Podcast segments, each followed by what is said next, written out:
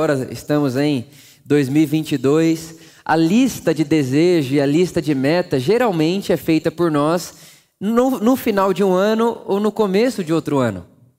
Eu não sei se você faz isso, tem o hábito de fazer, eu tenho. Eu paro para pensar no ano que passou e no ano que vai entrar. Né? Por mais que a gente saiba que passou de um dia para o outro e parece que nada muda, né? Porque ontem era um dia, hoje é outro e amanhã vai ser outro, como todo dia é da mesma forma. Mas parece que dentro de nós nós temos essa, esse desejo de mensurar, de metrificar, de perceber, de analisar, ver se a gente conseguiu cumprir aquilo que a gente tinha cumprido ou não, perceber se a gente está indo para algum lugar ou não, se a gente está colocando rumo na nossa vida ou não. Então, nós seres humanos, nós gostamos disso.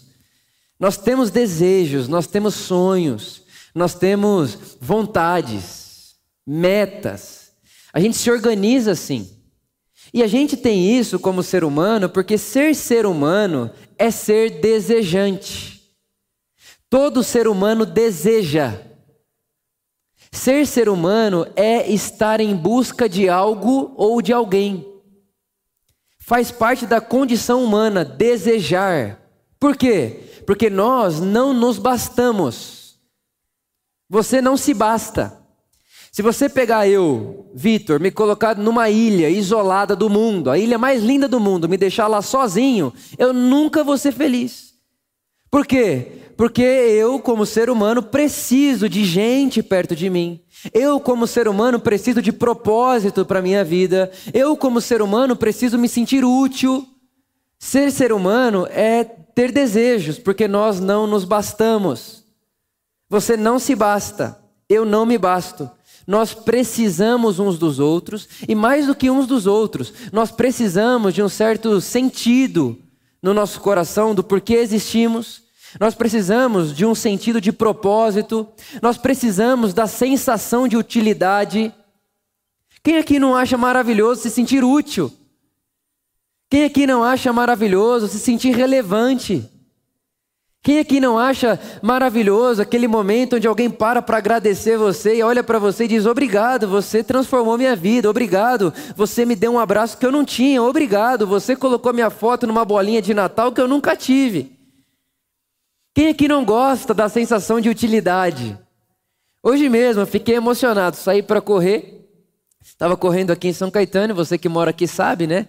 Todo domingo eles fazem ali uma, tipo, uma espécie de ciclovia ali para você correr.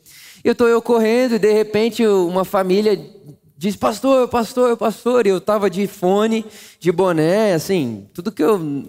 Enfim, não, eu não eu não estava atento nas pessoas, eu estava correndo. Eu estava atento em terminar o meu treino. E eu vi que isso aconteceu, mas foi muito rápido. O que, que eu fiz? Eu fiz a volta Falei, alguém me chamou, alguém falou comigo e fiz a volta. Quando eu estou voltando, esse casal, é, eu vejo esse, esse casal com dois filhos e eu parei. Parei, tirei o fone, cumprimentei uh, a, moça, o rapaz, as crianças, né? E foi muito bonito porque a mãe daquela criança, ela olhou para mim e falou assim: "Você lembra da gente?" Eu disse: hum, "Desculpa, mas não lembro." Ela falou assim: olha, essa menina aqui, ela já tem três anos, a menininha, estava andando de bicicleta, uma bicicleta rosa. Tanto que a hora que eu fui cumprimentar ela, ela disse: Olha que linda minha bicicleta rosa. Eu falei: Ela é linda mesmo, parabéns, só não é mais linda que você. E aí ela olhou para mim e falou assim: Quando ela tinha três meses, você apresentou ela lá no caixotinho. Subiu com ela lá no palco da Por Amor e orou por ela. Aquilo me trouxe uma é quase que um desejo satisfeito, uma realidade assim, sabe? Passou a pandemia, dois anos de pandemia, e a pandemia não pôde tirar de mim aquele fruto que estava ali andando de bicicleta rosa hoje à tarde na Kennedy. Porque tem uma menina que vai crescer e um dia ela vai ver a foto dela, que eu estou lá com ela no colo, orando por ela e declarando a vida de Deus sobre ela. A gente gosta de sentir que faz parte da vida do outro, a gente não se basta. E por não nos bastarmos, a gente precisa, a gente tem esse senso, nós somos seres desejantes. Tem um filósofo que eu gosto muito, Blaise Pascal, ele diz assim: a vida é uma aposta. Você já está apostando. Você está vivo, então está apostando. A pergunta é no que você quer apostar. Nós já estamos todos aqui em aposta. Todos nós estamos em busca de desejos. Todos nós estamos em busca de satisfação. O que nós podemos escolher não é se vamos apostar ou não. A nossa escolha está no que eu quero gastar os meus desejos, aonde eu quero colocar a minha aposta, aonde eu quero colocar a minha energia, aonde eu quero gastar o bem mais precioso que tenho, que é a minha vida. Essa é a resposta que nós temos que dar à vida. Essa é a escolha que nós temos que tomar a responsabilidade de dizer: eu vou escolher aonde eu quero gastar a, energia da minha vida. Eu vou escolher aonde eu quero gastar cada segundo, minuto, hora, dia, mês e ano da minha vida. Eu não vou ser levado como um vento leva planta por aí. Eu vou escolher. Eu vou me responsabilizar em gastar a minha vida do melhor jeito que eu considero ser possível. Somos seres humanos e todo ser humano deseja, está em busca de, porque nós não nos bastamos. O Vitor não é suficiente em si mesmo para trazer a si mesmo satisfação, felicidade, alegria, sentido. Eu não consigo fazer isso comigo. Nós precisamos uns dos outros para que isso aconteça. Agora, o sistema do mundo as vozes do nosso mundo, a maneira como nós fomos construindo o mundo, é, em, desses últimos anos para cá, dos milhares de anos que temos como história humana, trouxeram para nós alguns objetos de desejos que a gente considera ser objetos possíveis para saciar essa nossa sede de buscar algo. Então, ser ser humano é ter uma sede de buscar algo, Ser ser humano é, ser, é ter essa sede de desejar algo que está para fora de nós, porque nós não somos suficientes em nós mesmos. E a sociedade, o nosso mundo, ele se organizou de uma forma que ele diz para nós que existem algumas coisas na vida, existem algumas coisas nesse mundo que são capazes de matar a nossa sede. Por exemplo, tem gente que vive todo dia da sua vida atrás de dinheiro. Dinheiro. A pessoa quer dinheiro. Dinheiro, ela acorda para ganhar dinheiro. Ela acredita que se o dia, o dia que ela tiver dinheiro, agora tarde mesmo, muito rápido eu vi que estava passando na TV lá em casa, aí o apresentador do programa perguntou para um jovem: "O que, que você quer, Davi? Qual que é o seu sonho?" Aí ele diz: "Eu quero ter dinheiro para ter estabilidade da minha família e da minha mãe." Dinheiro. Dinheiro pode matar a nossa sede humana. Estabilidade financeira pode matar a nossa sede humana. Essa é um dos desejos de muitas pessoas no nosso mundo. Um outro desejo que as pessoas têm, acreditam que é possível saciar a sede da existência. Atrás desse desejo é o desejo de vencer. Vencer. Vencer na vida. É como se a vida fosse um jogo e o que importa é vencer. Vencer. Eu estava assistindo uma série essa semana, inclusive uma das minhas séries preferidas, estou reassistindo essa série. Essa série se chama, se chama Suits. Não sei quantos de vocês já assistiram, mas o, o personagem, né, o principal da série, e também o meu favorito, obviamente, sem sombra de dúvidas, ele diz o seguinte: o mundo é dividido em duas categorias: perdedores e vencedores. Terrível, né? Mas eu gosto dele.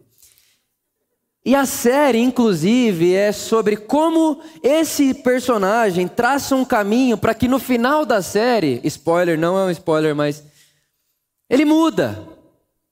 Porque a vida vai mostrando para gente que pessoas que dividem o mundo entre vencedores e perdedores estão sempre se achando melhores do, do que as outras, e se achar melhor do que o outro não produz para nós essa saciação da nossa sede, não sacia a sede. Vencer não sacia a sede. Mas a nossa cultura diz que sim. Sabe por que, que você está sentindo esse vazio, essa sede aí? Porque você tem que ser um vencedor. Enquanto você não for um vencedor, essa sede vai te perseguir. Vença! E quando você vencer, a sede acaba. Aí tem um monte de gente que chegou lá, lá onde? No topo, top 1, e está infeliz. Desejou, desejou, desejou, desejou e está infeliz. Nosso irmão Salomão, Salomão disse que tudo que os olhos dele desejou, ele não negou. Você imagina esse homem, tudo que ele via e queria, ele tinha. Mulher, todas que ele, que ele viu e quis, ele comprou. Na época dele era desse jeito. Desejos, tudo que ele via e queria, ele ia lá e usufruía. Ele quem diz: Eu não neguei nada para os meus desejos. Nada. Considerado pela Bíblia o homem mais rico e poderoso que já existiu na face da terra. Esse homem que não negou a si mesmo nenhum dos seus desejos, ele chega no fim da vida e diz: tudo é vaidade, como correr atrás do vento. Não tem nada significante no fim da minha vida. Tudo que eu fiz, tudo que eu desejei, tudo que eu realizei, quando eu tento pegar é vento. Vento. Não tem solidez.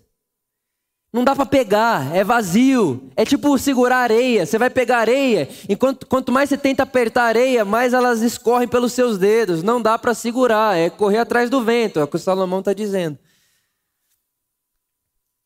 Família. Outro desejo que diz assim: olha, você tem uma sede aí, a sua sede é sede pela família. O dia que você tiver uma esposa, um filho, um cachorro, uma casa própria, né, esse negócio da família tradicional, você vai ser feliz. E a gente não precisa ir muito longe para ver que não é muito isso aí, não.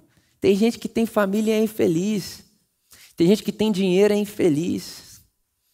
Tem gente que tem estabilidade financeira e é infeliz. Salomão teve tudo o que quis, infeliz. Terminou a vida dizendo: tudo é vaidade.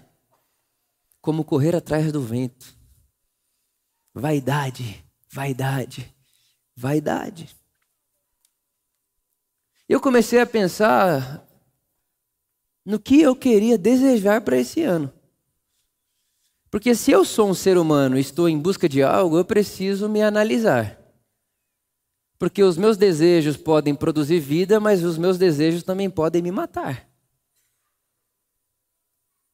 Tem gente que morre atrás de dinheiro, morre atrás de sexo, tem gente que morre atrás de prazer, tem gente que morre atrás da estabilidade financeira, tem gente que morre atrás desse negócio que a gente chama boa vida, e está morrendo atrás do negócio que não vai saciar a sede. Então eu parei para analisar e pensar e dizer, Vitor, o que você deseja? E claro, como pastor dessa comunidade, eu pensei, o que você deseja para os seus irmãos da Por Amor? Se, se, você for conversar com eles, e conversaria hoje, o que, que você quer desejar para eles para esse ano de 2022? E eu cheguei num lugar que o meu desejo para mim e para vocês é que nós aprendamos a desejar. Eu desejo para você que você aprenda a desejar. Eu desejo para mim que eu aprenda a desejar. Porque se a gente aprender a desejar, a gente vai viver num lugar tão seguro.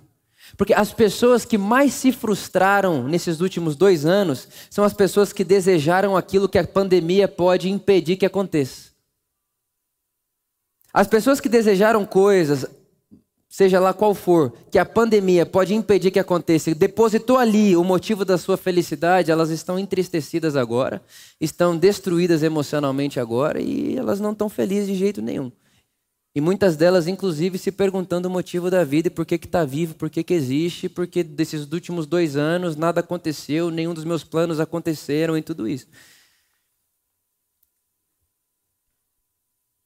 E eu fico me questionando: será que isso daí é um problema da pandemia ou isso aí é um problema nosso que aprendeu a desejar o que pouco importa? E aí eu fui para a Bíblia fui atrás dos nossos irmãos, dos conselhos dos nossos irmãos, e eu cheguei num muito bonito, do nosso irmão Paulo. Paulo, eu acredito que se ele estivesse aqui hoje, eu dissesse assim para ele: Paulo, eu vou conversar agora com a Por Amor, e eu queria contar para eles qual é o seu desejo para mim e para eles. Paulo, que oração você faria por nós? Eu acredito que seria algo parecido com isso, que ele diz lá em Filipenses capítulo 1. Ele diz assim: essa é minha oração. Que o amor de vocês aumente cada vez mais em conhecimento e em toda a percepção, para discernirem o que é melhor.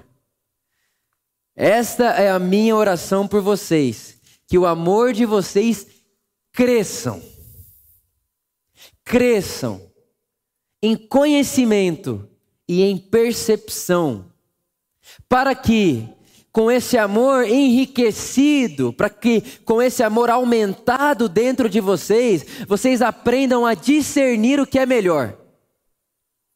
Para que vocês aprendam a discernir e a desejar o que é melhor. Para que a pandemia não frustre o seu sentido da vida. É claro que ela vai nos entristecer. Nós, nós perdemos pessoas, perdemos projetos, perdemos planos. Perdemos muita coisa, mas quando eu coloco a minha atenção ou a disposição do sentido da minha vida para algo que está além disso tudo que acontece por aqui, isso tudo pode me entristecer, mas jamais tirar de mim a alegria da vida, jamais tirar de mim a esperança da vida. Jamais. Porque as pessoas que escreveram em 2020, Início de 2020, as pessoas que escreveram assim: olha, em 2020 eu quero amar mais, a pandemia não acabou com o sonho dela. As pessoas que escreveram no início de 2020, eu quero perdoar mais, a pandemia não frustrou os desejos dessa pessoa. As pessoas que escreveram no início de 2020, no início de 2021, eu quero ser mais generoso a pandemia não frustrou os desejos dessa pessoa. Por quê? Porque existe um desejo, existe uma forma de desejar que transcende, que é de outra ordem. E penso eu que o Evangelho de Jesus, o ensino de Jesus, é para nós a pergunta: o que você deseja? Você com certeza absoluta já ouviu falar da história do cego Bartimeu. O cara é cego desde que nasceu cego. Aí você imagina isso. Ele sabe que Jesus está passando perto dele. E enquanto Jesus está passando ali perto, perto do cego mendigo Bartimeu, a Bíblia diz que ele começa a gritar: Jesus, filho de Davi, tem compaixão de mim. Jesus, olha para mim. Jesus, fala comigo. E ele é cego.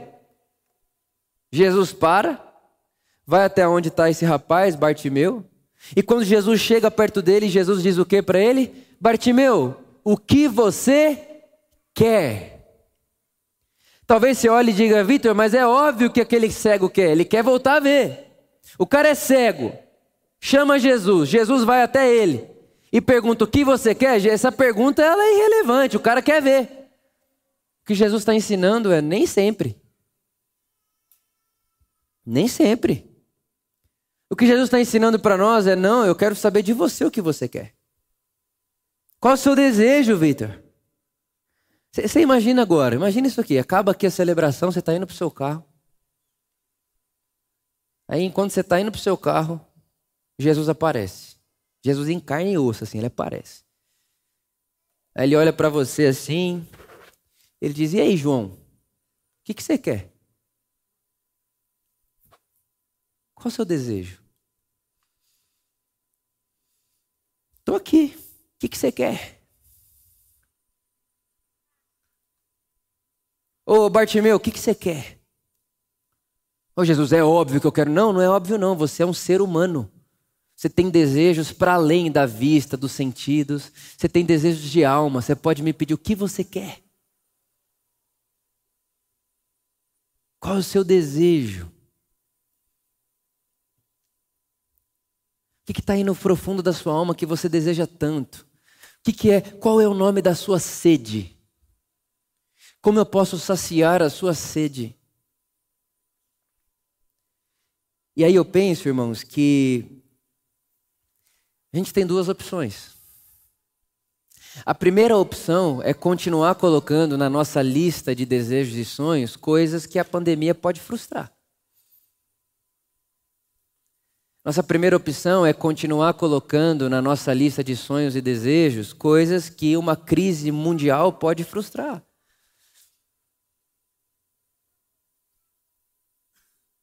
Ou a gente tem uma segunda opção, que é focalizar a nossa energia. Irmão, todo mundo tem energia limitada. Você não tem energia infinita. E se você não escolhe bem no que você foca a sua energia, você está gastando com nada a energia que Deus deu para você. E tristeza, ansiedade também gasta energia. Sonhos não cumpridos gasta energia. Tudo isso gasta energia, tudo. Você está me ouvindo, está gastando sua energia. Eu estou falando com você, estou gastando minha energia. Então a gente pode ter, gastar nossa energia escrevendo esses planos que crise pode afetar, ou a gente pode escrever nossos desejos, nossa sede em realidades que são de outra ordem. Porque penso que ao mesmo tempo que o Evangelho pergunta para nós o que você deseja, o Evangelho também é a resposta para o que vale a pena desejar. O Evangelho pergunta sim o que você deseja, mas o Evangelho também diz para você o que vale a pena desejar. O que vale a pena desejar?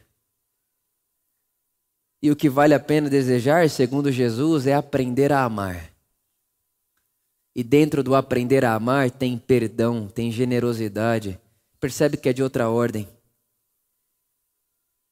Tem graça. Tem autodoação. Porque se você olha para a pessoa de Jesus, tiraram tudo dele. Tiraram tudo de Jesus, inclusive a roupa dele. Não sei se você sabe disso, mas Jesus morreu nu. Tiraram tudo de Jesus. Tudo. Mas tem uma coisa que ninguém pôde tirar dele: a sua predisposição a amar. Porque ele está na cruz, nu, arrebentado, todo chicoteado, marca de chicote no corpo todo. Isaías capítulo 52, verso de número 14, diz que ele nem parecia um ser humano de tão desfigurado que ele estava. Mas naquele lugar, naquele momento que tinham tirado tudo dele, ele ainda dizia: Pai, perdoa eles, eles não sabem o que fazem. Ou seja, tire tudo de mim, mas ninguém vai me fazer desaprender a amar. Tiraram tudo dele, até os amigos dele. Tiraram tudo dele.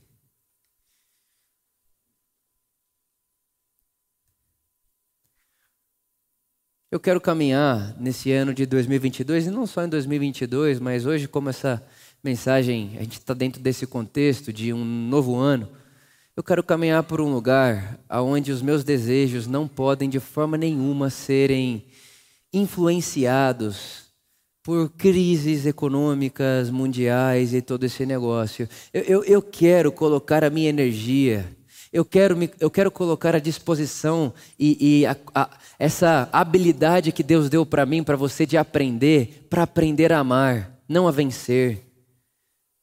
A, a, vida não é um jogo que quem vence é o vitorioso. A, vida é uma dádiva de Deus. E tudo que importa nessa vida é o quanto que aprendemos a amar. Por isso, Paulo, qual é a sua oração por mim pelos meus irmãos? Que o amor de vocês cresçam em conhecimento e em percepção. Percepção, irmãos, é lucidez. Tenha coragem de pegar aquilo que você anotou para o seu ano de 2022 e colocar de cara, frente a frente com o amor de Deus, que é um amor não egoísta, que é um amor não soberbo, que é um amor fora do eu, e ver se subsiste. Vê se continua ali. Se continuar no seu papel de plano e sonho e desejo para 2022, aquilo que você comparar ou colocar para sentar junto com o amor de Deus, vá fundo. Mas aquilo que for só sobre você, só sobre você e sobre os seus, só sobre um, um ego inflado, ou uma, um desejo de uma boa vida que no fim a gente sabe que não sacia a nossa sede, rasgue esse negócio, paga esse negócio, porque daqui seis meses você vai estar ligando aqui na secretaria, pedindo um atendimento, vai vir conversar com nós, um dos, um dos pastores da Por Amor, dizendo: estou frustrado, onde está Deus? É porque o que aconteceu com você? Ah, perdi fulano de tal, minha empresa faliu, perdi meu emprego. E a gente tá, mas por que, que você perdeu Deus? Porque eu tinha escrito lá em janeiro e Deus prometeu que Ele tem planos maiores do que os meus. E a gente está achando que se eu quero um salário de 10 mil e o plano de Deus é maior, então o plano de Deus é que eu ganhe 20 mil por mês. Quem decidiu isso aí, quem está inventando isso é você. Isso não é o que está no Evangelho. Se antecipe à frustração.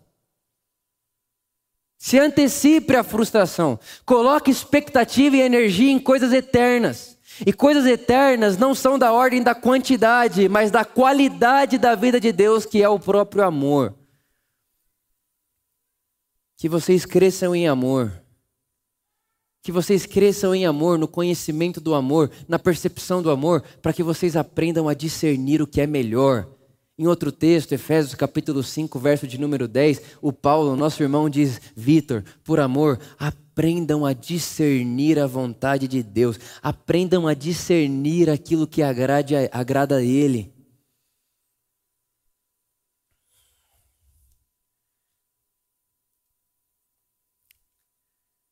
Eu ainda estou escrevendo o meu papel de 2022. Não terminei. Mas estou pensando seriamente em dar uma rasgada nele. E pegar uma folha em branco. Colocar diante de Jesus e dizer: Jesus, que tal você escrever?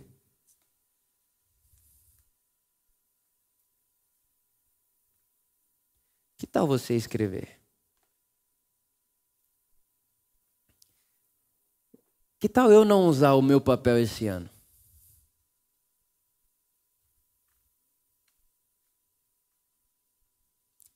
Eu estava em Brasília, né? Como eu disse a vocês, nós fomos a Goiânia, é a cidade da família da Luísa, e pertinho de Goiânia é Brasília, onde mora Gabriel e Shaila, nossos melhores amigos. São pastores lá também.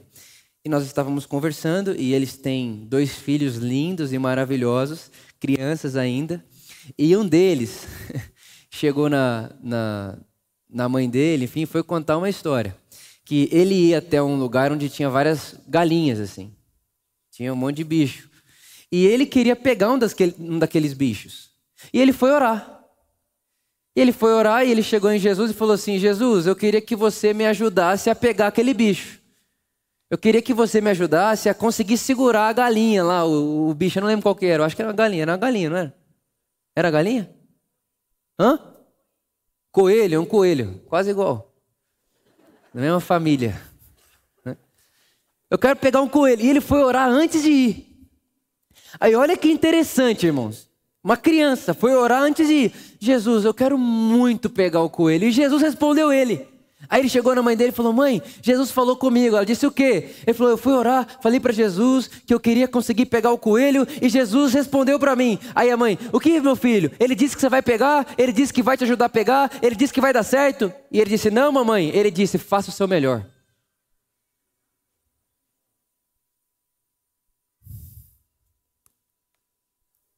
Faça o seu melhor. Ah, então quer dizer que se eu fizer meu melhor vai dar certo? Não. Dar certo é fazer o melhor. Tem muita gente que deu, fez o melhor que pôde e não deu para construir. Mas essa pessoa é uma pessoa falida? Não. É uma pessoa que deu errada? Não. Não. Não.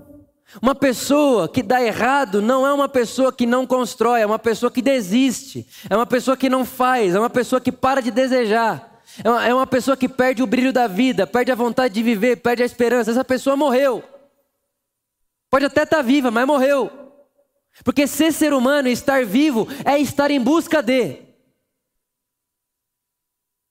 E não é mais uma hipótese se Jesus encontrar com você hoje. Não, é uma verdade. Jesus está aqui.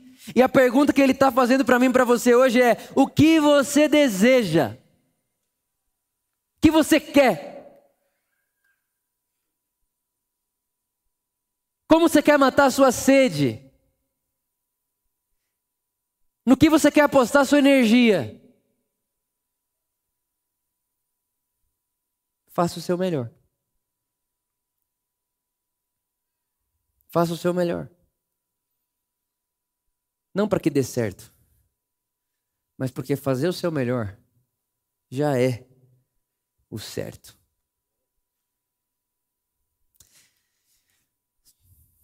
Pouca coisa me irrita muito na vida. Pouquíssimas. Mas uma delas é ver pessoas que colocam o seu sucesso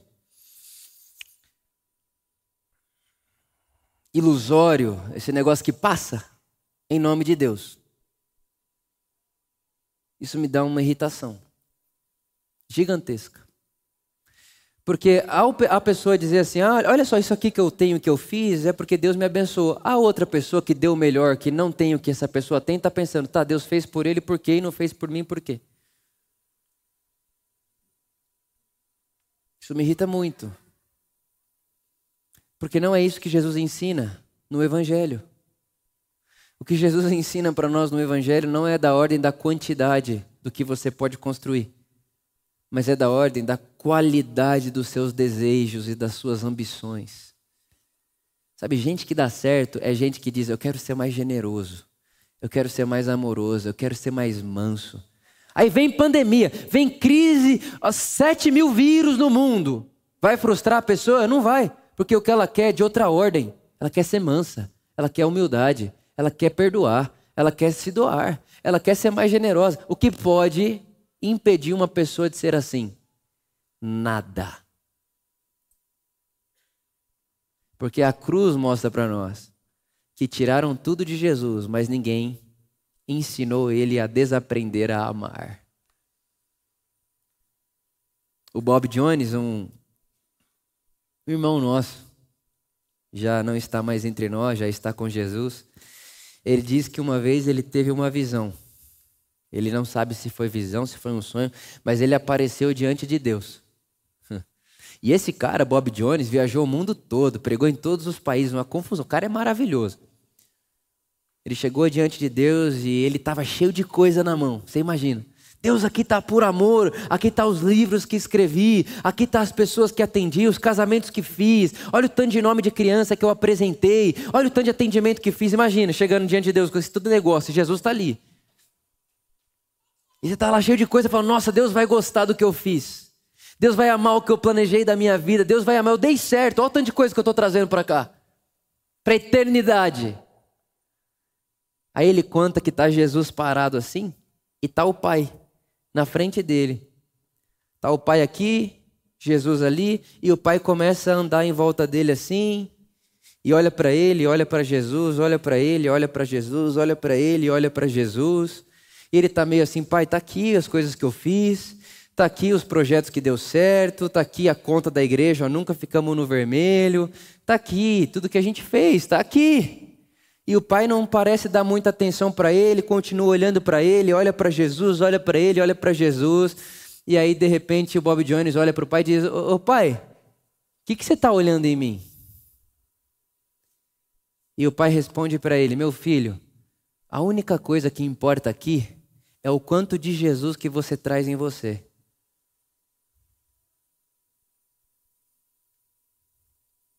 E sabe o que Jesus disse para nós? Aprendei de mim que sou manso e humilde de coração. Parafraseando, meu filho, o que importa aqui é o quão manso, humilde, amoroso, generoso, perdoador, doador você se tornou enquanto vivia na terra. Um feliz 2022 para você e que seja um 2022 repletos de desejos, mas desejos que podem ser encontrados, vivenciados e encarnados na nossa experiência com Jesus. Minha oração por você que é ou ovelha da por amor, meu desejo como pastor, como amigo ou como irmão em Cristo é que eu e você aprendamos a desejar o que de fato importa. Para que a gente, no meio do caminho, não se frustre com Deus, dizendo que Deus não fez algo que ele nunca disse que faria. E sejamos mais uma dessas pessoas na fila de pessoas que estão carregando Deus como decepção e como motivo do seu fracasso. Não. Nós andaremos por outro caminho um outro caminho. E aí, se tudo der certo, aspas, ele está comigo. Se tudo der errado, ele está comigo. Porque o que ele me prometeu é companhia, amizade, amor infinito, graça para qualquer que seja a minha situação. Se o dia for ensolarado, a ele cantarei o meu louvor. Mas se for um dia mau, se o dia mau vier sobre mim, eu cantarei para você. Da mesma maneira. Porque o dia bom não te faz melhor, Pai, e o dia mau não te faz ausente.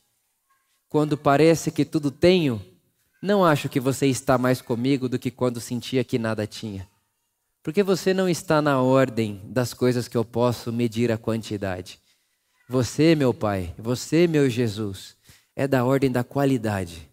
E a qualidade de vida que eu tenho hoje me garante que você está aqui uma qualidade de vida amorosa, generosa, pacífica. Porque bem-aventurados são os pacíficos, pois serão chamados filhos de Deus. Bem-aventurados são os mansos, porque eles herdarão a terra. Bem-aventurados serão aqueles que trabalham pela justiça, porque eles serão saciados. Eu sei que você está aqui, meu Jesus, porque eu estou vivendo essa vida. E estou atrás dessa vida. Então, meu desejo para nós é esse, irmãos: que aprendamos a desejar. E que, enquanto nós vivenciarmos esse ano de 2022, eu espero que todos vocês estejam aqui no primeiro domingo do, do ano que vem. Eu espero estar aqui, mas quem garante que eu estarei? Você pode garantir que eu estarei aqui? Eu não posso, eu não sei se eu vou estar vivo amanhã. Mas eu sei de uma coisa: vivo ou morto, com tudo ou sem nada. Sei ter, sei ter fartura e sei não ter nada. Sei comer em palácios e sei não ter o que comer. Mas em todas as coisas, em todas as coisas, eu sei que eu sou mais do que vencedor. Não porque vivi a vida como um jogo, mas sou mais do que vencedor porque Ele me ama. E essa é a minha vitória. A minha vitória nesse mundo é a minha fé, diz o nosso irmão João, no capítulo 5, versículo 4 da sua epístola. A nossa vitória que vence o mundo é a fé. Que fé? Fé no quê? Fé de que Deus é por nós, nunca contra nós. E como disse semana passada nosso irmão Ed René, ele disse: Deus já escolheu como vai se relacionar com o ser humano, e ele escolheu que ele faz parte da solução e não do problema. Essa é a nossa vitória. E que seja assim, repleto de qualidades que uma crise não pode tirar de você, a sua vida, o seu ano de 2022, 2023, 2024 até o dia que não estaremos mais aqui e estaremos com Ele, com essa mesma qualidade de amor, de paz, de alegria, de justiça e todo esse negócio. Que a minha vida e a sua vida seja repleta de coisas que o túmulo não pode suportar, porque tudo passa. 1 Coríntios 13: tudo passa, mas o amor jamais passará. A única coisa que sobrevive ao túmulo é o quanto que nós aprendemos a amar. Que seja assim. Feliz 2022, que Deus abençoe vocês. Amém. Pai de amor, obrigado pela sua graça e pela sua dádiva entre nós e com a gente. Obrigado porque mais uma vez, mais um domingo, nós podemos nos reunir como família, amigos, irmãos, em volta do seu nome, em volta do seu evangelho do seu caráter amoroso e generoso.